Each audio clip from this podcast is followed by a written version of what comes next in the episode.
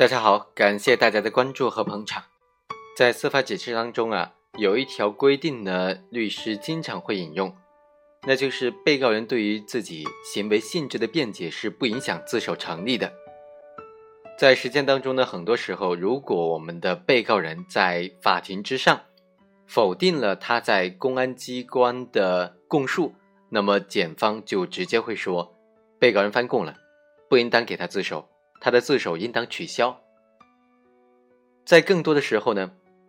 被告人往往不会否定他在公安机关或者是在呃检察院的侦查机关所做的这些有罪的供述，不会完全的否定掉，但是他会说，对于在侦查阶段所供述的那些细节啊，做进一步的补充，尤其是当事人在法庭之上所做的这些补充啊。往往都是经过辩护律师的指点的，所以他这些补充对于案件的定性起到很大的作用。公诉机关就会比较紧张，说你这个不是辩解，所以要求法院来取消他的自首。而司法解释明确规定说，被告人对于行为性质的辩解不影响自首的成立，所以呢，翻供和辩解的区分就显得尤为重要。这一期呢，我们通过这个案例来具体分析一下翻供和辩解该怎么具体区分。这个案例说的是主角蒋某，他在某一偏僻的地方，在路边就随地大小便了。这个时候啊，植某走过来，发现了这种流氓的行径，就骂他说流氓。蒋某呢就非常恼怒，你凭什么叫我流氓呢？所以就把植某给推倒在地。植某呢当时就误以为说你是不是要抢劫？啊？所以就大声呼喊：“抢劫呀，抢劫呀！”蒋某看到他呼喊的也紧张了，就用手捂住他的鼻子，并且拿出随身携带的水果刀抵住这个被害人植某的颈部，来阻止他呼救。两个人在反抗的过程当中啊，蒋某所持的刀呢就切割了植某的颈部数刀，导致植某当场就死亡了。蒋某害怕事情败露呢，就将植某拖进草丛之中，盗走了他随身携带的手机，价值五百多块钱，逃离了现场。最后，蒋某是到公安机关投案自首了。在侦查阶段呢，蒋某就如实的供述，他确实持刀将植某给杀害了。在一审庭审当中呢，蒋某就说他要对伤害的过程做进一步的补充描述。被害人脖子上的刀伤有两处，第一个地方是他把刀架在被害人脖子的时候，被害人挣扎所自然形成的；另外一个地方是双方站起来的时候，不慎割到被害人的颈部。一审法院就认为，蒋某你虽然自动投案了，在侦查阶段你如实供述了持刀杀害之某的犯罪事实，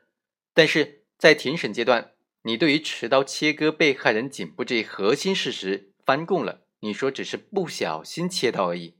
所以取消你的自首。一审法院判他构成故意杀人罪，判处在死缓，不认定自首。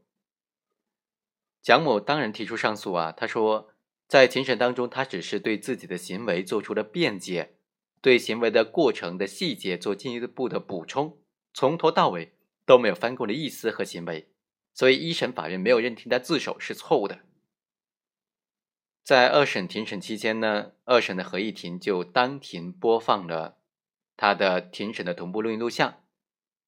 还有他的讯问的同步录音录像。录音录像显示呢，蒋某在侦查阶段就供述，他持刀在被害人的脖子上，被害人不断的挣扎、摇头，在黑暗之中呢，他感觉到手上沾满了热乎乎。黏糊糊的这种液体，他意识到被害人的脖子可能被划破了。一时间呢，他因为慌乱，非常的紧张，持刀的这个手啊，也不断的在发抖。在极度紧张的状态之下，持刀割了被害人的颈部两刀。二审法院所以就认定说，审讯的录像记录的内容和庭审笔录记录的内容基本上是一致的，可以认定蒋某。有供认说自己持刀压迫切割被害人指某的供词，关键是这种庭审当中所做的补充是翻供还是辩解？翻供还是辩解？它的区分标准呢有两个。第一个，被告人是否承认自己实施的引发损害后果的行为？如果连这个基本的行为都予否认的话，那么就是翻供。第二个标准是被害人对行为性质的辩解是否影响到法院判断他认罪的态度以及准确查明案件事实。如果影响到，那么就是翻供；不影响呢，就是辩解。我们来看一下这个案件，蒋某在一审庭审上呢，就做出了前面所说到的那个辩解，但他还是承认了自己持刀切割被害人颈部的行为，只不过呢。主观上和客观方面都对自己的行为进行了最轻的辩解。主观上，被害人因为误会蒋某要实施抢劫而呼救，蒋某为了制止被害人的叫喊，在精神极度紧张的情况之下持刀，而且刀刃向下抵住被害人的颈部。蒋某当时呢，行为的动机是为了阻止被害人的反抗，以免引起他人的误解。所以，他主观上的这个辩解啊，符合当时发生的情形，有一定的事实依据。客观上，蒋某持刀抵住被害人颈部的情节，有蒋某多次非常稳定的供述，笔录和视频呢都也有记载。所以，蒋某有关客观方面的这个辩解啊，也是有一定的事实依据的。所以，有关蒋某这部分的辩解呢，首先是属于认罪的范畴的。关于第二处刀伤啊，蒋某他说，这个刀伤是自己站起来的时候不小心划伤的。这其实还是在客观上承认了他自己实施了切割被害人颈部的行为，主观上辩称是因为自己行动上不小心造成的。这种自我判断这个行为在主观上是过失，这仍然是一种辩解。由于他在侦查阶段一直都有稳定的供述。